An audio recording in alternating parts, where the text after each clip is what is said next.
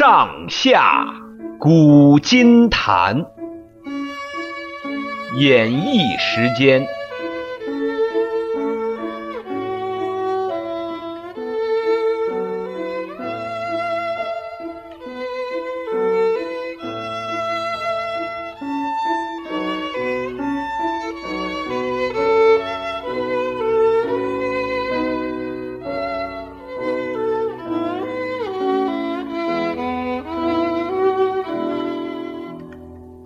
亲爱的听众朋友，大家好，我是演绎，欢迎各位收听《上下古今谈》。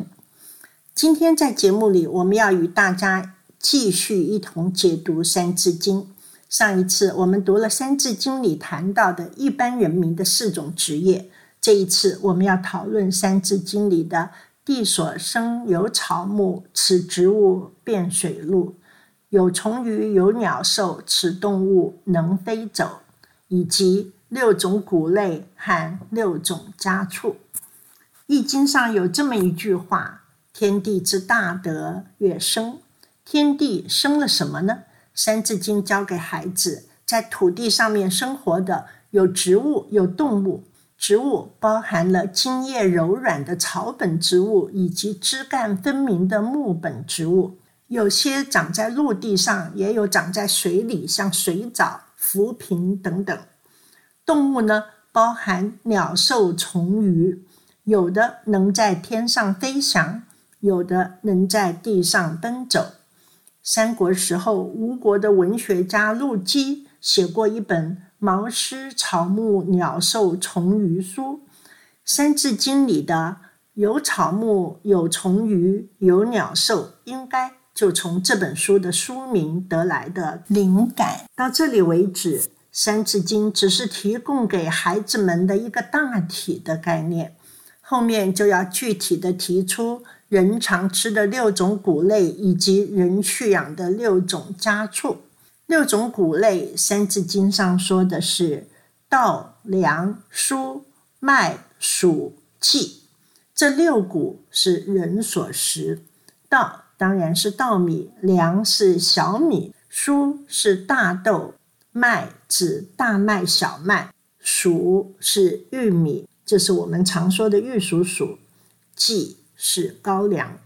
古人常常说五谷丰收，比起《三字经》里面的六谷要少一谷。平常说的五谷究竟包含哪些谷类？说法很多，最常见的两种说法。一种包含了稻米、黍米、小米、麦子与菽，也就是大豆。这种说法比《三字经》的六谷要少了高粱。另外一种说法呢，是是麻、黍、稷、麦、菽，比《三字经》里的六谷要少了稻米。会有这样的不同，应该跟地区有关系。北方没有稻米，南方没有高粱。说起来，倒是《三字经》的六谷有稻米，有高粱，可以涵盖南北。这里的“此六谷，人所食”的人，当然就指我们中华民族的人民。六种家畜，《三字经》上说是马、牛、羊、鸡、犬、豕，此六畜，人所饲。饲是喂养的意思。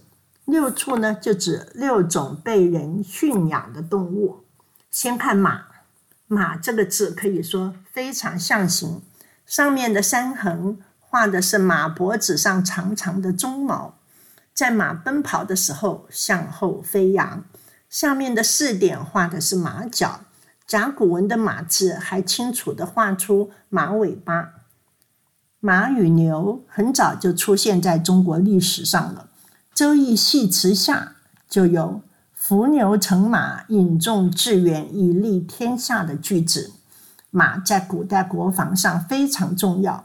战国时期的秦国就以为周天子养马起家，后来能消灭六国，一统天下，马壮兵强，显然是成功的基本条件之一。在秦朝统一天下一千四百五十多年之后。元太祖成吉思汗所开创的蒙古帝国，铁马金戈，称霸欧亚。他西征时的歌词是：“上天与下地，俯伏笑以期，何物蠢小丑而敢当马蹄？战马的贡献显然不容忽视。接下来看牛，中华民族以农立国，耕田少不了需要牛的帮忙，因此古人对牛都有相当的好感。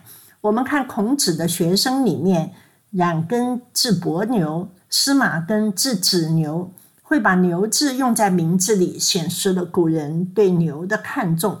再来是羊，凡是包含有羊的字，往往带有美好善良的意思，像美好的美字、善良的善字、吉祥的祥字、正义的义字、新鲜的鲜字，简直可以说数不胜数。马、牛、羊都属于比较大型的家畜，后面的鸡、犬、豕体型就要小些。关于鸡，世界最古老的家鸡化石出生于距今四五千年以前印度河流域。至于中国呢，最早的家鸡化石出现在距今三千三百年前的河南殷墟。商朝的甲骨文里已经有“鸡”这个字了，《老子》第八章。邻国相望，鸡犬之声相闻，民至老死不相往来。可见鸡与狗当时已经是民间常见的家畜。相传汉朝的淮南王刘安修炼成仙之后，把剩下的药撒在院子里，家里养的鸡与狗吃了仙药，也跟着一起升了天，所以会有一人得道，鸡犬升天的说法。显然，鸡与狗。当时都已经是家里的一份子。六畜最后的十就是猪，猪与人的关系应该比其他的家畜更要亲近。我们只要看古人在造字的时候，造了一个屋顶上面有猪的字来表示家，就可以知道古人对猪是多么重视了。